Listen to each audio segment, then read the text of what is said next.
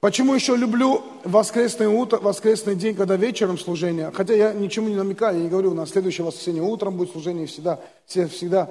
Почему люблю еще? Потому что есть хорошее время просто помолиться за служение до того, как пришел на служение. Достаточно много времени и подготовиться, и помолиться. И, э, знаете, сегодня пошел э, на тренировку и чувствую, я не могу тренироваться, мне надо выйти помолиться.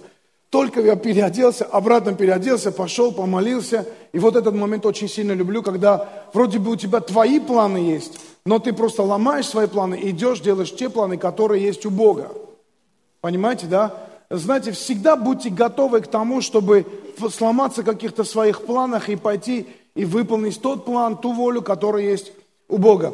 И знаете, так интересно, что наш Бог, Он не так... Это, но когда вопрос касается Бога, в особенности в последнее время слышу такие разговоры, такое, не должно оставаться такое впечатление, что как будто Бог созывает, Он говорит, эй, приходите ко мне, все народы, приходите, будем вместе молиться, приходите, я вам сделаю все хорошо, у вас все будет нормально, а потом так и ждешь, чтобы, знаешь, по башке так тюк, стукнуть тебя.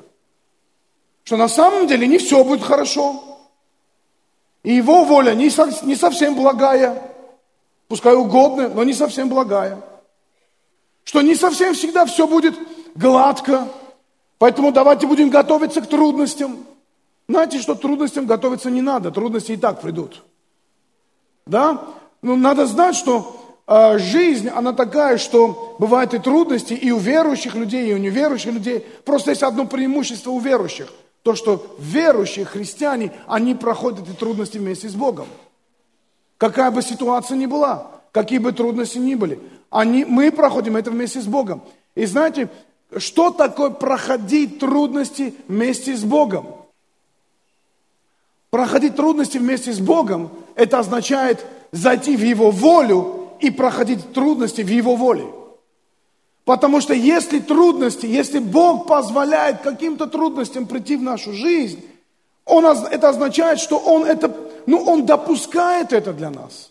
Он допускает, чтобы какие-то трудности пришли, чтобы где-то мы окрепли, где-то мы попросили Его, где-то мы взывали Богу, чтобы мы усилились в молитве, чтобы мы увидели в трудностях славу и силу Божью. И если вам кажется, что Иисус с двойным дном, посмотрите в Евангелие. Иисус не с двойным дном. Он, вот какой он был, такой остался – это вот, только, вот это, эта песня абсолютно про Бога. Какой он был, такой остался. И некоторые христиане, кстати, тоже, как Бог. Какой он был, такой остался. Пора меняться. Поверни соседу, скажи, пора меняться. Аминь. Ну, я столько изменился, значит, еще больше меняйся. Аминь. Вот когда мы смотрим на Иисуса, знаете, что мы видим? Что Он любил, что Он был добрый, что Он кормил, Он был сострадателен. И это не меняется со временем твоего хождения с Богом. Когда ты 30 лет уже ходишь с Богом, 40 лет уже ходишь с Богом, служишь, ты думаешь, ну теперь все по-другому. Нет! Проблема заключается в том, что Бог начинает работать с условностями. Он начинает работать с условностями, которые появляются в нашей жизни в течение 30 лет хождения с Богом, 40 лет хождения с Богом. Что я имею в виду, когда говорю про условности? Вы знаете, когда парень с девчонкой встречаются, что парень и девчонка делают? L'amour. Мадемуазель. Давайте, ну, m'appelle, посижу. Да, романтика. А, что? Шешелефан, да. И что ты говоришь? Любовь Асися. Там, почему осисяйная, осися. Все такие, такая вся, все в любовь, все. А, а, она уже привыкла, когда ты 30 раз на секунду говоришь, я тебя люблю. Ты привык, потому что она тебе тем же отвечает. И что происходит со временем? Со временем, когда они уже, ну там, женились, детки, работа, трудности, приходят условности. Приходят условности. Вы здесь сейчас или нет? Когда парень приходит и говорит, Я люблю тебя. А потом, ты что не помыла а, там посуду? Ну-ка давай иди работай, а ну-ка, что ты дома сидишь вообще? И, и, и женщина, она в шоке, она, где звезды, обещанные мне? И слышим только в ответ, как в том мультике. Если кто-то мультик не набитил, в гугле наберите Что-нибудь выйдет в гугле. И знаете, то же самое бывает в жизни со Христом, когда ты только познакомился, ты когда только пришел, ты, аллилуйя, осисяй, ты, ты, о Боже, Библия, Библия. И ты читаешь эту Библию, ты смотришь, ты каждую историю читаешь, ты, ты, ты, а почему так? У тебя вопросов, ты постоянно домогаешься до пастора. Почему так? Почему это? Почему сяк? Почему туда? Почему сюда? А потом, знаете, что приходит? Потом приходят условности – Условное обозначение. Господи, ну ты же меня любишь. И знаете, что такое религия и что такое фарисейство? И то, с чем боролся Иисус, будучи на земле, Он боролся с условностями. Он говорит, слушайте, прекращайте чувства, прекращайте, прекращайте отношения вводить в зону условностей, в плоскость условностей. Потому что, ну, Библия же говорит, что Бог меня любит. А почему этого нету? Ну, Библия же говорит, что, ну, вот э, Бог посечек и пожнет человек. Знаете что? Библия это говорит. Но Бог, Он против условности. Он хочет, чтобы ты пришел к Нему и взялся и сказал, почему происходит то или другое. А почему не так? А почему не это?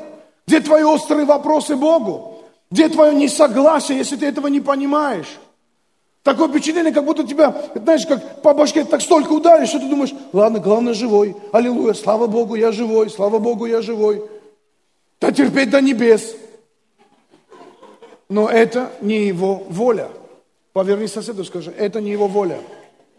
Скажи, Бог против условностей. Знаете, я знаю, что, что никогда не стареет это слово, которое ты получил когда-то, может быть, давно-давно. Может быть, ты забыл, но слово, оно не изменилось, и оно не постарело, оно не потеряло. Знаете, слово это не так, что слово выпущено в твою жизнь, оно пришла, оно такое бодрое слово такое, хорошее, такое аллилуйя.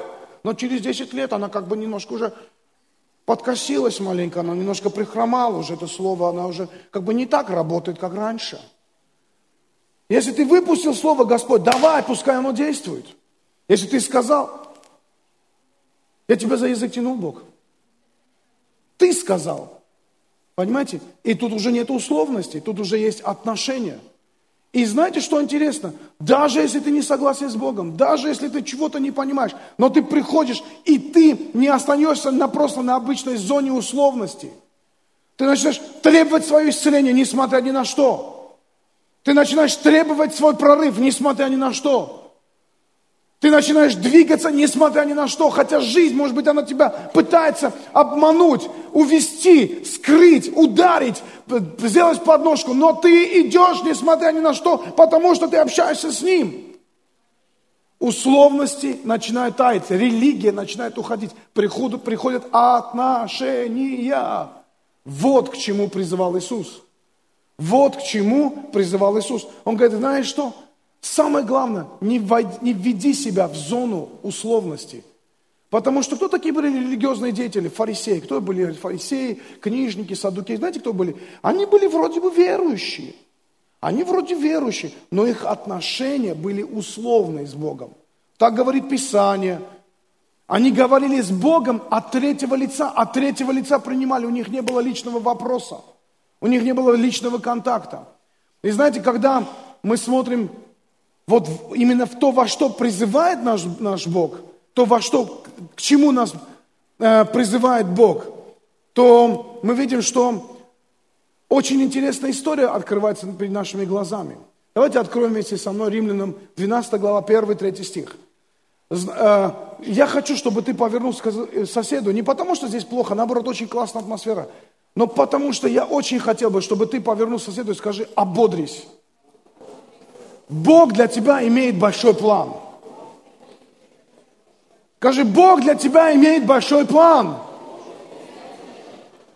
Если вы нас смотрите в прямом эфире, найдите кого-то и скажите, Бог для тебя имеет большой план.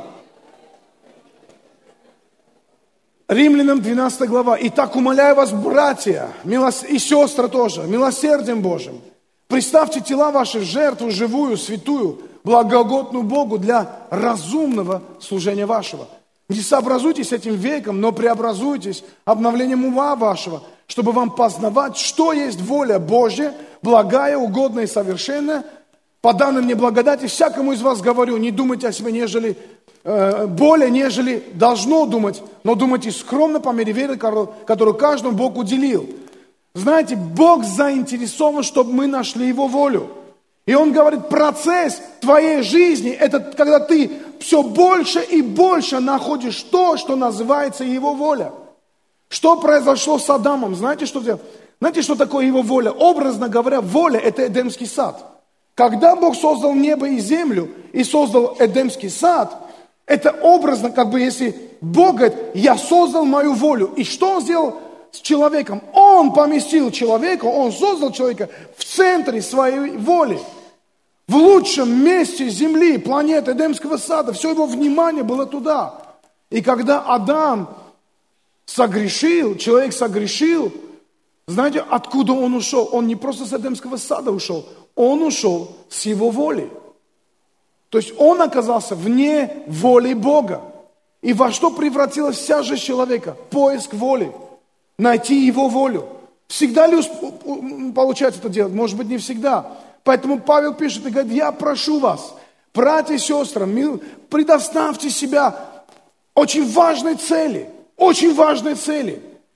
Не сообразуйтесь с этим миром, не подражайте этому миру. Но что сделайте? А, старайтесь работать над тем, чтобы познавать, что Божья воля именно для вас. Не просто Божья воля. Разве Божья воля, чтобы этот человек умер? Слушай, не смотри на чужую ситуацию. Чужая жизнь, потемки. Никогда не обращай на чужую жизнь, потому что чужая жизнь – это не твоя жизнь. Когда ты смотришь на чужие проблемы, ты, не, ты можешь осуждать, ты можешь не понимать, ты можешь делать неправильные выводы, сообразуясь с этим миром. Но что Бог говорит? Смотри на мою волю, ищи мою волю. И ты увидишь, что она добрая, что она угодная, она совершенная. И знаете, что это означает? Это означает, что в моей воле – я хочу благословить тебя, хочу поднять тебя, хочу очистить тебя, хочу изменить тебя, хочу дать тебе будущее, хочу спасти тебя. Я хочу сделать так, чтобы ты в совершенстве познал меня и отношения со мной. И вот что, во что превращается наша, моя и твоя жизнь. Моя и твоя жизнь превращается в постоянный поиск Его воли. И знаете что? Если бы воля Божья была такая, вот представьте себе, вот так выходишь Выходишь ты с подъезда утром, и такая красная дорожка, и там написано «Воля Божья». И такая, ты по красной дорожке пошел, там стрелочка направо, и ты знаешь, о, направо, воля Божья пошла направо, налево, хоп, ты свернул налево, и ты пошел по воле Божьей. И такая дорожка, она идет, и тобой там катится, и ты, знаешь, как катишься по Божьей воле. И так хорошо все, все понятно, все четко. Божья воля такая, ну, предсказуемая, красная дорожка, она светит тебе. Тут черные какие-то дорожки появляются, но ты говоришь, нет, не сообразуйтесь с веком сим, но преобразуйтесь обновлением ума вашего, чтобы познать. И ты познаешь дальше красную дорожку. Идешь, вот как эта красная дорожка у нас здесь, познаешь, там цветочки растут, какие-то трудности поднимаются, но тут ангелы заступаются за тебя. Один день работаю лопатой, там копаю, копаю, и сосед э, э, напротив дома ну, хотел познакомиться со мной, и кричит, Бог в помощь, а я, а я в яме. Такое впечатление, как будто мне кто-то сверху говорит. Думаю, может быть, кто-то с окна кричит, Бог в помощь. И я такой смотрю наверх, он говорит, нет, нет, это я здесь, я, я здесь. Он, наверное, подумал, что я ангел, знаешь, что там ангелы, Бог, я там копаю, так ангел пришел, Бог помощь. Я такой, здорово, помоги мне, ангел, подкопай вместе со мной. Но, но почему-то не приходят к нам ангелы, и дорожка не красная вот такая, и не видим этих ангелов, и они не приходят, не стоят вот так, и ты говоришь, молись, и когда ты молишься, вдруг еще армия ангелов подходит тебе, ну-ка, ну-ка, кто тут обижает нашего брата? Мы суть служебные духи пришли защищать и служить тебе, Сын Божий. Мы не видим этого. Я не говорю, что этого нету, но мы этого не видим. Мы не идем по красной дорожке, якобы по воле Его. Знаете, на что похожа Его воля, когда мы выходим из дома? Хотите знать? Давайте почитаем одно место Писания, я сейчас вам покажу, на что это похоже. Но благодарение Богу, 2 Коринфянам 2 глава, 14 стих, который всегда дает нам торжествовать во Христе. Скажи, который дает нам всегда торжествовать во Христе. Скажи вместе со мной – Я, не могу над этим не остановиться. Надо над этим остановиться. Скажи, который, скажи, благодарю Бога.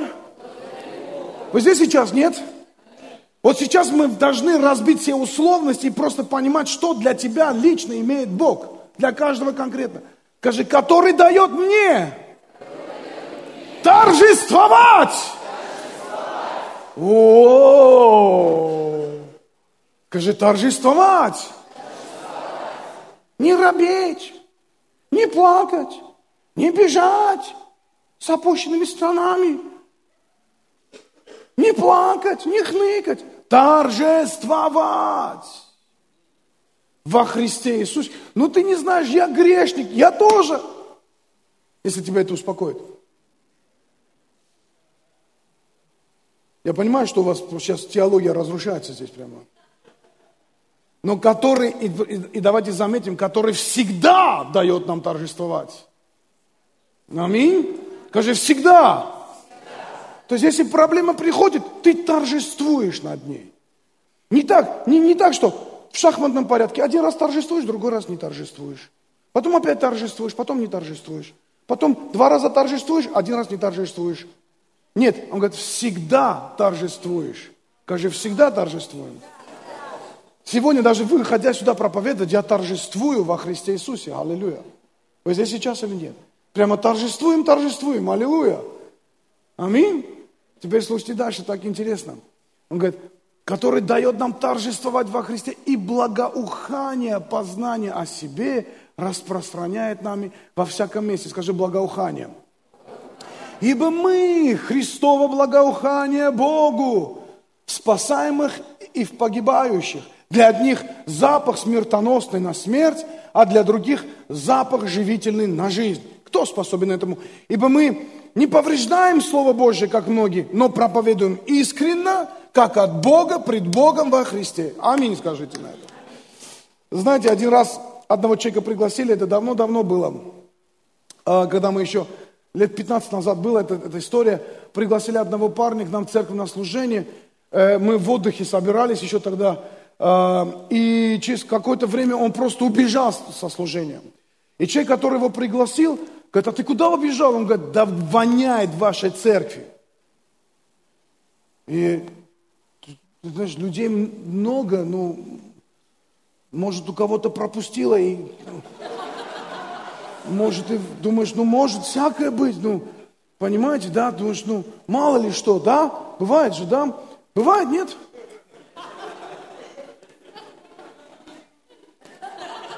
Что?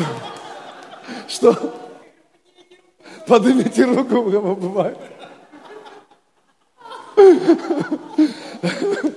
Поднимите руку, у кого бывает. И, и, и он ушел из церкви, этот человек. Но тот, который пригласил его, потом взял прославление и э, кассету прослав... нашего прославления взял, проповедь прославления, все, и принес, отдал, и тот вклю... и он какой-то там был, ну, там зэк, какой-то заключенный, какой-то там сложная жизнь была. Помню, что жил, э, где, э, где магазин «Надежда», вот где раньше вы жили. И, и жил где-то там, и, а он известный был парень, там какой-то там авторитет и авторитет. И, да. и ему дали опять эту кассету, и он, и он засунул в этот, ну, и говорит, опять воняет. И знаете, э, ну, тогда, когда мне рассказали это, я понял, слушай, интересно, вот эта, эта ситуация, когда для одних это смертельный запах. Это запах, который они не могут принимать. Это как будто такое впечатление, как будто э, это смертоносный на смерть запах, Библия говорит. И мне так часто задают вопросы, говорят, а вы что на служении специальный? Ну, они видят, что тут столько света, всего-всего. Думают, наверное, еще где-то там мы такие штуки ставим, которые, пс, пс, знаешь, хороший запах делают. Пс, пс, пс, на служении. И мне несколько раз подходили люди, говорили, а у нас где-то есть такие, типа, Ароматизаторы, да. Я говорю, нет, это не мое шоу, это уже. Это уже шоу Господа, если вы чувствуете здесь запахи. Но я уверен, живительные запахи. Я про живительные запахи сейчас говорю. Они исходят от Бога. И вот знаете, как, на что похожа Божья воля? Божья воля, к сожалению, это не красные дорожки, на которых ты стоишь, и ты идешь по, налево, направо. Это знаете, на что похоже? На запах. И ты выходишь с утра, и ты должен унюхать запах. И столько запахов стоит вокруг. Запах денег. Вы слышали такое выражение? Я чую запах денег.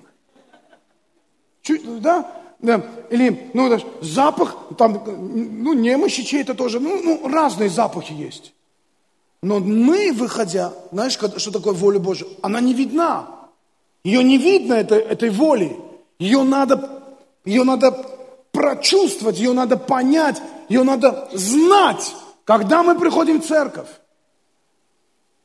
И, конечно, вы же меня поймите, я не имею в виду ну, физический, фактический запах. Это как бы образное представление.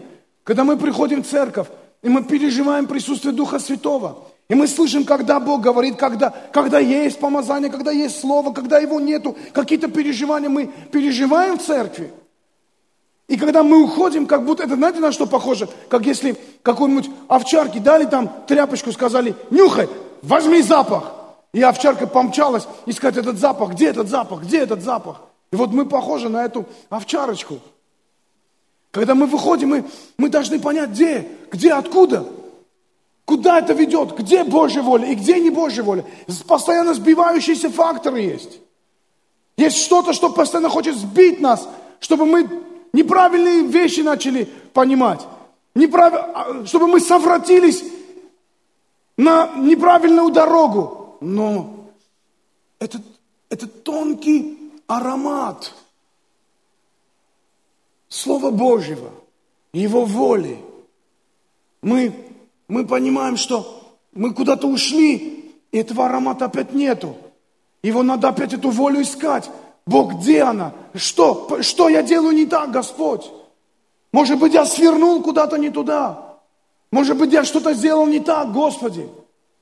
Может, мне надо что-то изменить в своей жизни. Может, мне надо что-то пересмотреть в своей жизни, Господь. У нас были времена, когда мы понимали, что ну что-то не так сделали, ну где-то не так свернули. И все вместе молились, постились и взывали Господу. И Господь приходил и говорил, и мы меняли какие-то вещи. И знаете, сколько живем, столько будем меняться. Сколько живем, может, будем ошибаться. Каждый раз надо просто принюхаться к этому запаху. Этот тонкий аромат Его воли. Нам надо нам надо вспомнить, нам надо найти и идти на запах. Не туда, куда все идут, не туда, куда зовут, туда, куда зовет тебя Его воля, аромат Его воли, аромат Эдемского сада. В Эдемском саду не все было гладко, знаете – в Эдемском саду было дерево добра и зла, познание добра и зла. И такое впечатление, как будто в его воле есть еще и ограничения. Вот это не делай, и вот то не делай. Будут какие-то вопросы, которые тебе не надо сейчас туда вступать. Есть вопросы, на которые мы не получили пока что ответы, ну и не надо пока что тебе получать. Жди, один день это откроется, это не насущно сейчас. Подожди немножко, потому что один, потому что я тебя сейчас другие вещи хочу научить, говорит Господь. И мы идем в поисках Его воли. Мы живем в поисках Его воли. Вот что такое христианская жизнь. Это не условности, это конкретный поиск тебя и твоей, твоего поиска Божьей воли. Когда ты сам, ты, скажи я. Мы ищем Божью волю. У нас есть Божья воля, которая общая для всех. Мы понимаем, что церковь – это Божья воля. Мы понимаем, что определенные постановления и порядки церкви, которые Господь дал нам в Библии, это Божья воля. Определенные заповеди, которые есть в Библии, это Божья воля.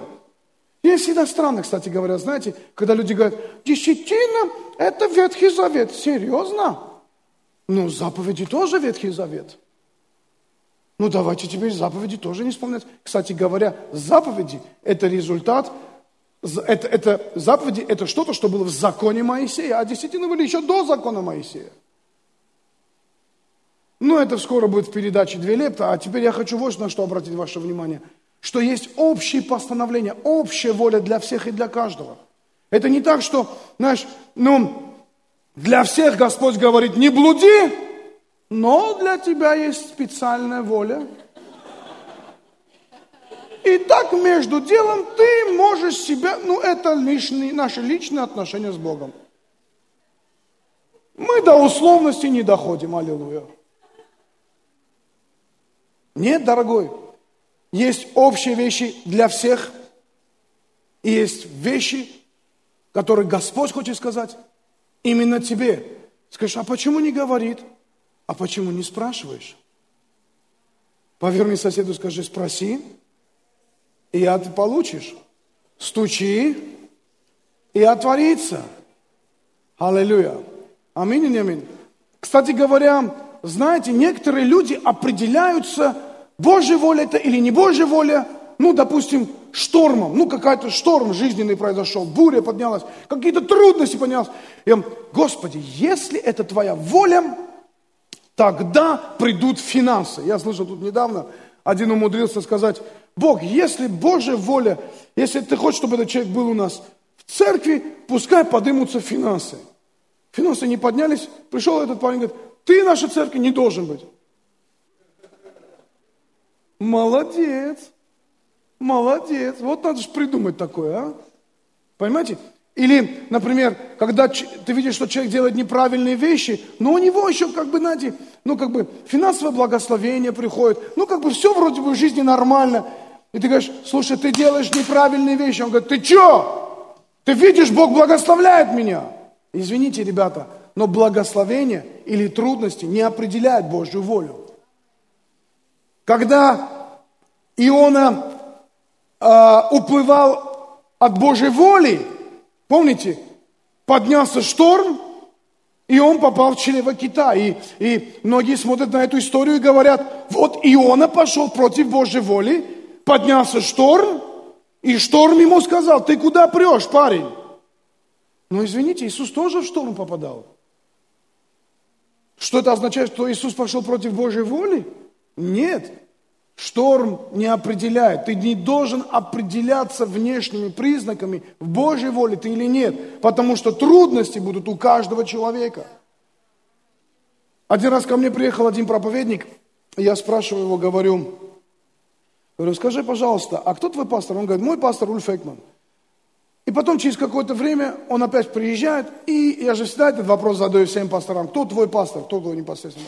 И приезжает, приезжает еще раз года через три, я его спрашиваю, говорю, слушай, ну как бы между делом, как бы, ну, э, как будто я раньше не спрашивал, говорю, а кто твой пастор? Он говорит, ну, говорит, у меня, говорит, теперь, говорит, ну, как бы понимаешь, говорит, сейчас пастора нету. Я говорю, подожди, как нету? А, а, а Ульф?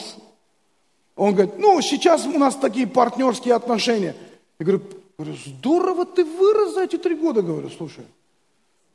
Здорово ты вырос. Смотри, говорю, за три года Ульф уже тебе не пастор, понимаешь. Ну, еще это давно-давно до католицизма было. До Ноя даже еще было. И он, знаете, сразу же, нагрелся сразу же. Ты что на какие вопросы задаешь? Ты не видишь, что Бог меня благословляет? Я говорю, ладно, ладно, ладно. Но ты не понимаешь, что Бог меня благословляет, не определяет, в Божьей воле ты живешь или нет. Иногда Бог будет благословлять, потому что ты просто, ну, ну, не уч сибирский, просто, ну, как бы Бог шлепнет тебя немножко так по попочке, ты неправильно делаешь. Иногда благословение инертной силой приходит, как бы в кредит доверия, чтобы ты изменился. Ну, подожди, ну, ну, подожди, ну, потерпим немножко, авось изменится. Но благословение или трудности не определяют Божью волю. Божью волю определяет Слово Божье именно для тебя. Без всяких условностей.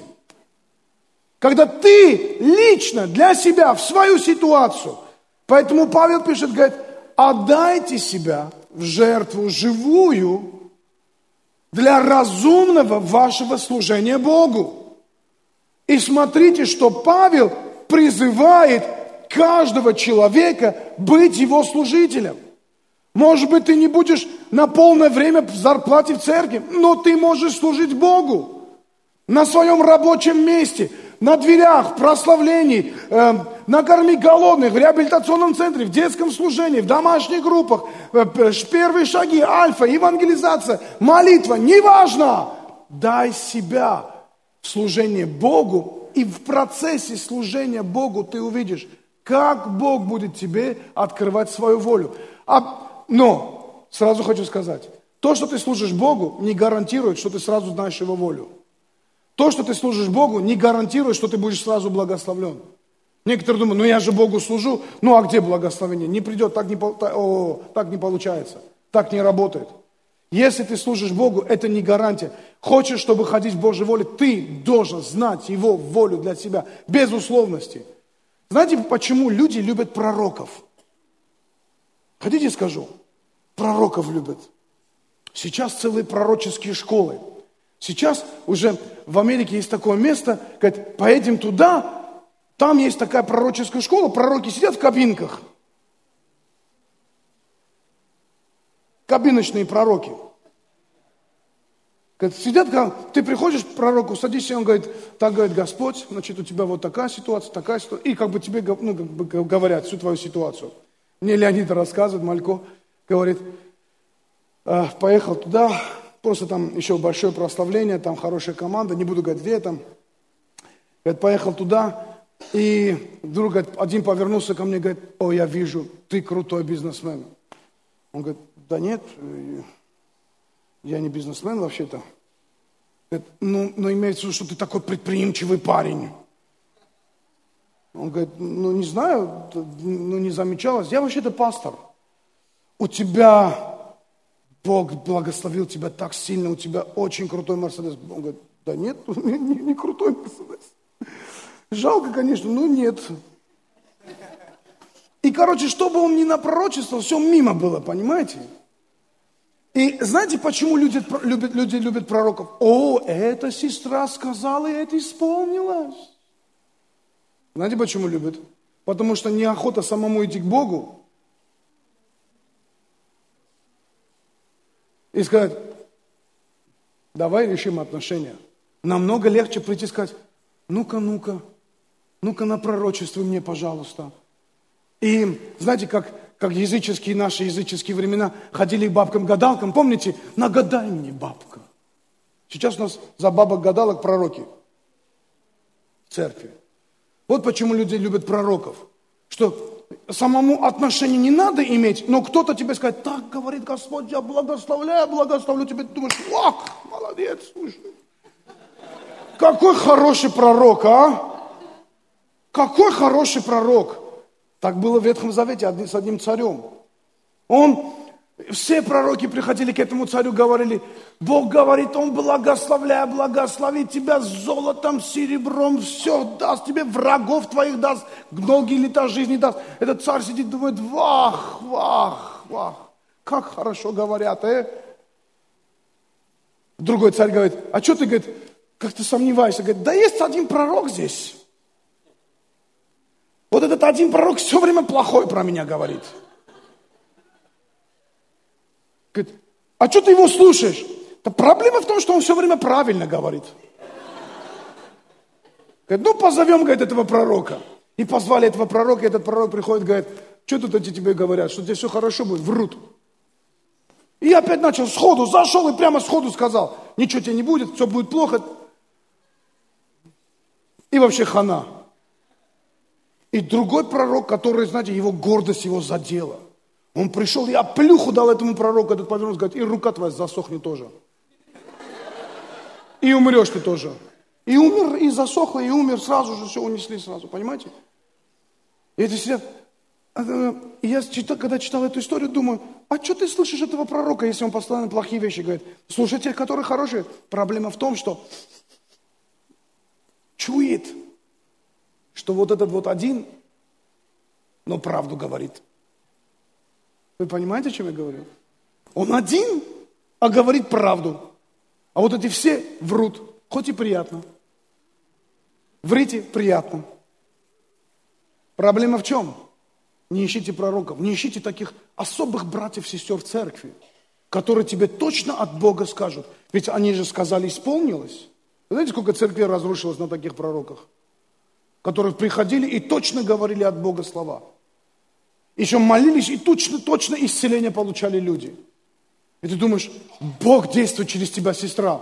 У меня вопрос, а через тебя, сестра, почему не действует?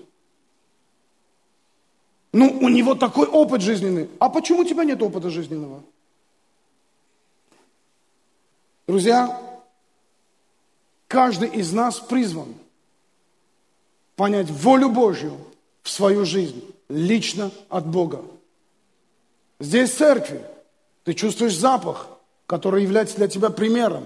И каждый раз, когда мы приходим на служение, мы как будто в этом обновляемся – как будто что-то получаем, как будто получаем вот этот настрой от Духа Святого. Мы имеем переживания, которые помогут нам не быть обманутыми. Но когда мы выходим отсюда, начинается наш поиск, лично, каждого из нас, поиск Божьей воли. И мы, выходя отсюда, начинаем искать, задаваться вопросами, спрашивать у Бога, узнавать от Него, что ты имеешь для меня, что ты имеешь для меня. Каждый из нас, если ты хочешь, чтобы Бог именно с тобой разговаривал, ты должен приходить своими вопросами, своими несогласиями, своими проблемами к тому, чтобы Бог сказал тебе. Когда Иисуса повернули, спросили, как ты нас научишь молиться? Помните, что Он сказал? Что пусть воля твоя будет на земле, так же, как и на небесах. Даже в молитве «Отче наш» Иисус отмечает, что каждый из нас должен взять небесное призвание, небесную волю, небесное послание в свою личную жизнь, чтобы она исполнилась в личном моей жизни, через мои отношения со Христом, через мое мои вопросы, мое несогласие, мой какой-то внутренний дискомфорт и мою молитву, мой мир, мою победу, которую Бог дает торжествовать всякий раз, когда мы с Ним живем. Сам Иисус молился и говорил, воля пославшего меня есть та, чтобы всякий видящий Сына и верующий в Него имел жизнь вечную, и я воскрешу его в последний день.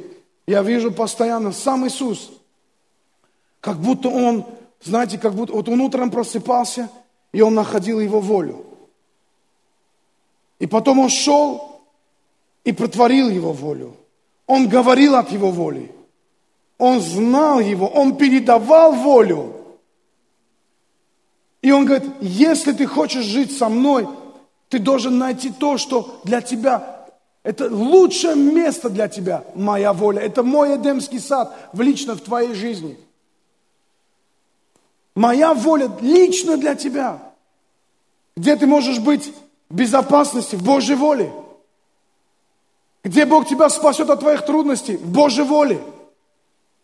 Где Он убережет тебя от капканов, в Божьей воле. Где Он сделает так, чтобы любая твоя проблема обернулась для тебя благословением в Божьей воле. В Божьей воле для всех любящих Бога все содействует ко благу. Божья воля – место, где ждет тебя Бог.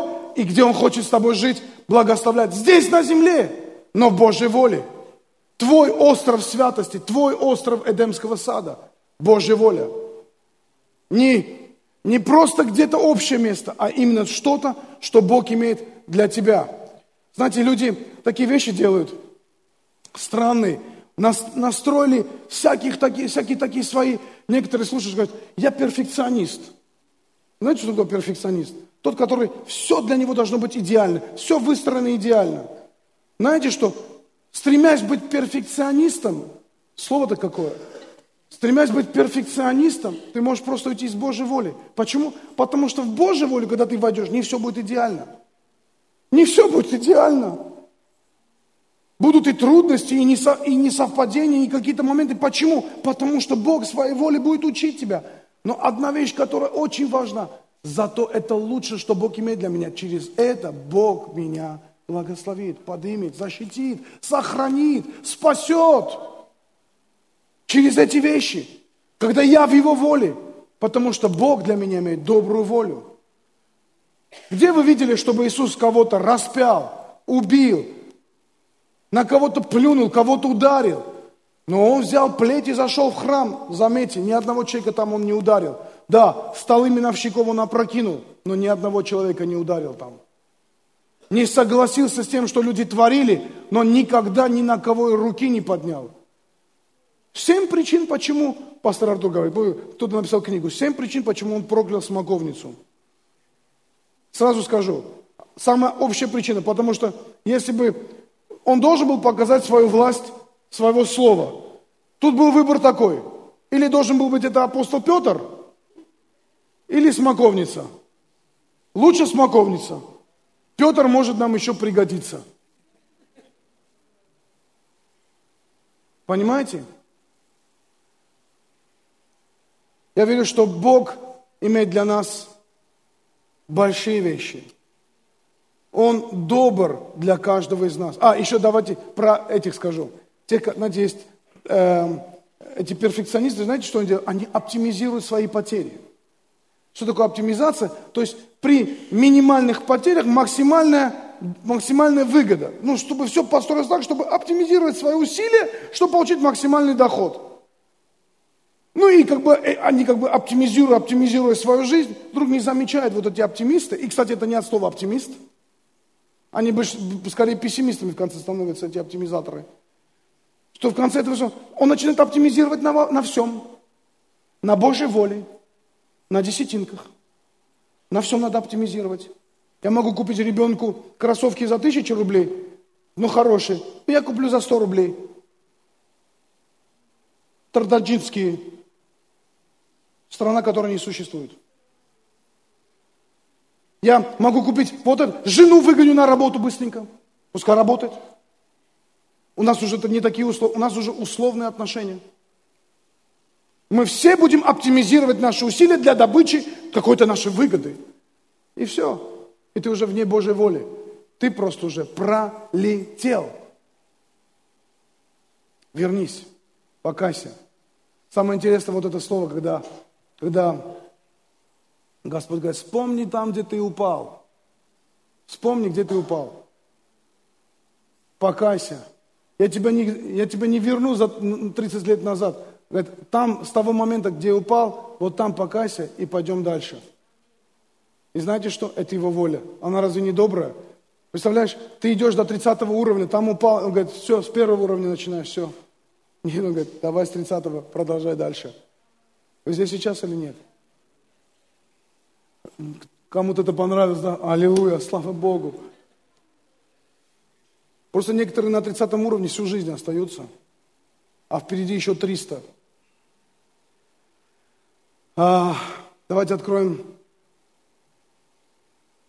1 Петра 2, 15, 25. «Ибо такова есть воля Божья, чтобы мы, делая добро, заграждали уста невежеству безумных людей. Как свободные, не как употребляющие свободу для прикрытия зла, но как рабы Божьи. Всех подчитайте, братство любите, Бога бойтесь, царя чтите, слуги со всяким страхом повинуйтесь Господам не только добрым, но и кротким, но и суровым. Ибо то угодно Богу, если кто, помышляя о Боге, переносит скорби, страдания справедливо. Ибо что за похвала, если вы терпите, когда вас бьют за проступки? Но если делает добро и страдая терпите, это угодно Богу. Ибо вы к тому призваны, потому что и Христос пострадал за нас, оставив нам пример, дабы мы шли по следам Его. Он не сделал никакого греха, и не было лести в устах Его. Будучи злословим, Он не злословил взаимно, страдая, не угрожал, но предавал то судей праведному. Он грехи наши сам вознес телом своим на древо, дабы мы, избавившись от грехов, жили для правды. Ранами Его вы исцелились. Ибо вы были как овцы блуждающие, не имея пастыря, но возвратились ныне к пастырю и блюстителю душ ваших. Знаете, первым христианам, первым христианам очень трудно доставалось. Многие из них были рабами.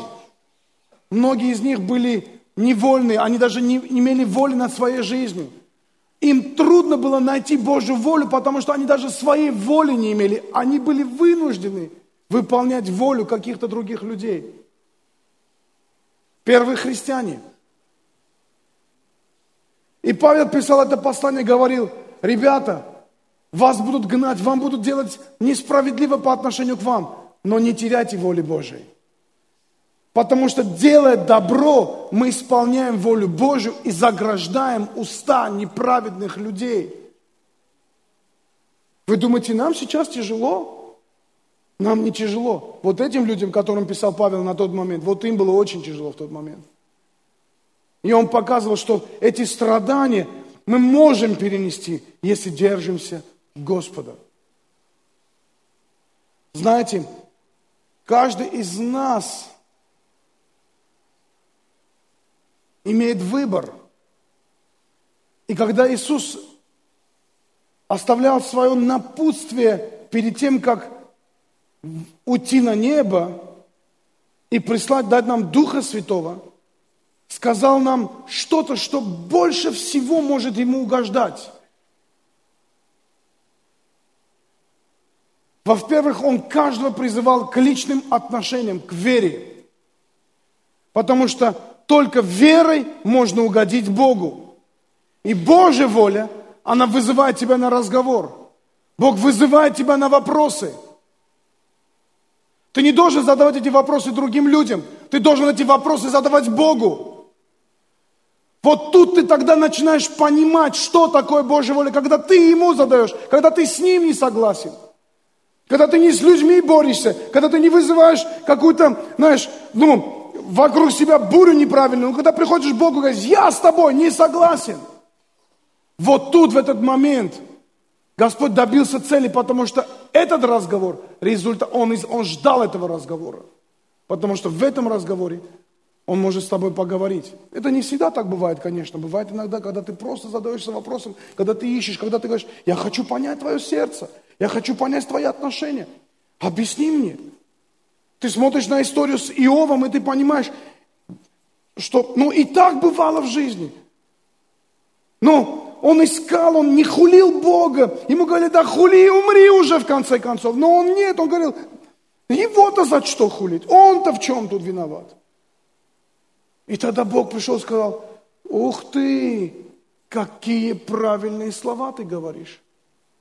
И он исцелил и благословил. И вы знаете, что он потом так благословил, что хоть Иов до этого был самым, одним из самых богатых людей на земле, а потом стал еще богаче. И написано, удвоил его богатство. И дал детей и все такое. Все, все, чем он должен был жить. Его воля открывается через его слово. И мы должны приходить к его слову. Вот почему важно приходить и учиться в тренировочном центре. Это возможность познавать Его волю. Потому что там на самом деле учат чему-то, где ты можешь черпать глубину, черпать понимание, научиться молиться, уединяться, выяснять отношения, получать ответы и знать, я не обманут, и Божья воля меня ведет в своем направлении.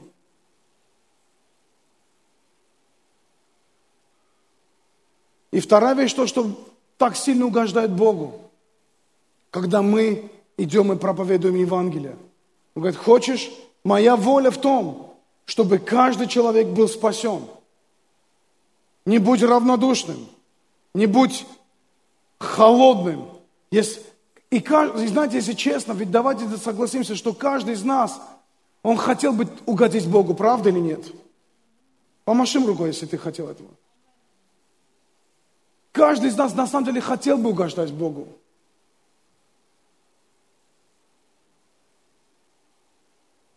Найди грешников, молись за грешников, молись за своих родственников, проповедуем, неважно, может быть, они с тобой не согласны, найди ключи к этим людям.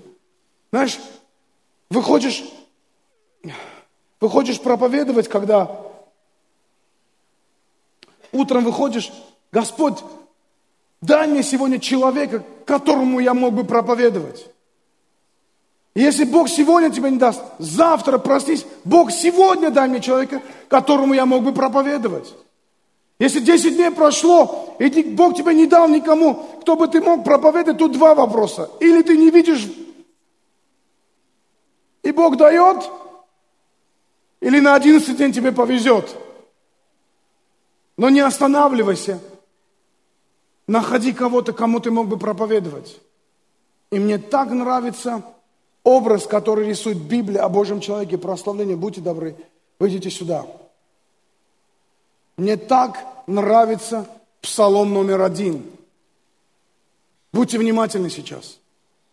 Благословлен муж, ну или жена, человек, который не ходит на совет нечестивых, не стоит на пути грешных, не сидит в собрании развратителей. Говорит, благословен муж, который не ищет своей воли, да? А что значит? Но в законе Господа воля его. То есть он принял, благословен тот человек, кто принял решение, буду искать Божьей воли, буду искать Его Слово. Бог, мне трудно это делать.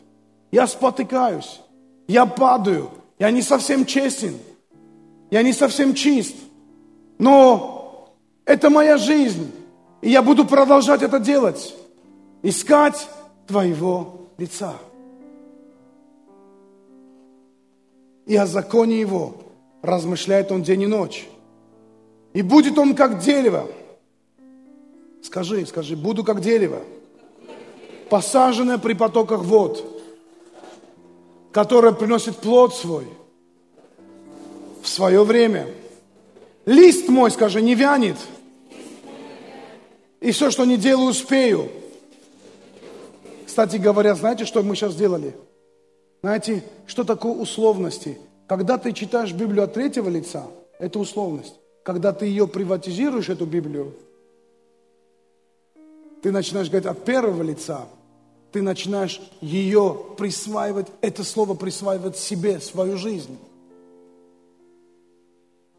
Скажи, все, что не делаю, успею.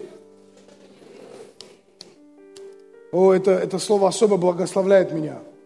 Потому что каждый раз, когда куда-то опаздываю, я везде успеваю. Еду и говорю, все, что не сделаю, успею. Все, что не сделаю, успею. Все, что не сделаю, успею. Все, что не сделаю, успею. Псалом номер один, мой псалом. Не так нечестивые, но они как прах, возметаемый ветром, потому не устоят нечестивые на суде и грешники в собрании праведных. Ибо знает Господь путь праведных, а путь нечестивых погибнет. Но так мне нравится это место, говорит. Но в законе Господа воля Его. Давайте станем в Его присутствии. Давайте примем сегодня решение, что ты не будешь смеяться своими проблемами, что ты не будешь просто добрым человеком, что ты не будешь просто частью церкви, но ты будешь человеком Его воли.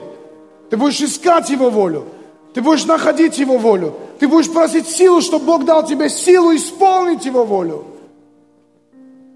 Я рассказывал на конференции, один день э, приехал мой друг, он, из, он пастор из Кореи, и он проповедовал в Назарете.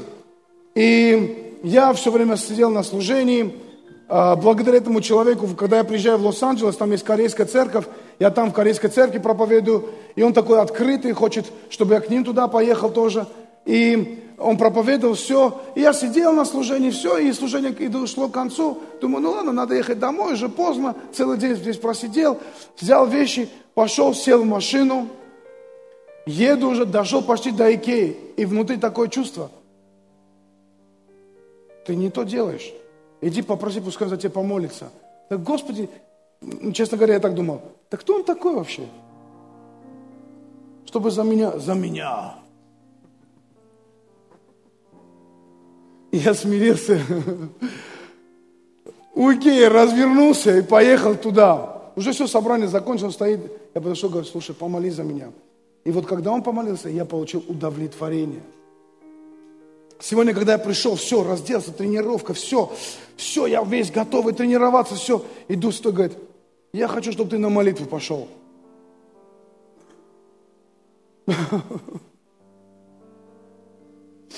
Я уже две недели не тренировался, Господи, еле тут в форму захожу, дома лопатой лопатью. Дай мне сегодня хоть потренироваться. Ну ладно, бери. А сам чувствую, я пошел, только это, это, эти девушки, которые там на рецепшене думают, странный спортсмен какой-то. Быстро он натренировался. А я просто на молитву пошел. И так благословлен был в этой молитве. Мы ломаемся своей воли.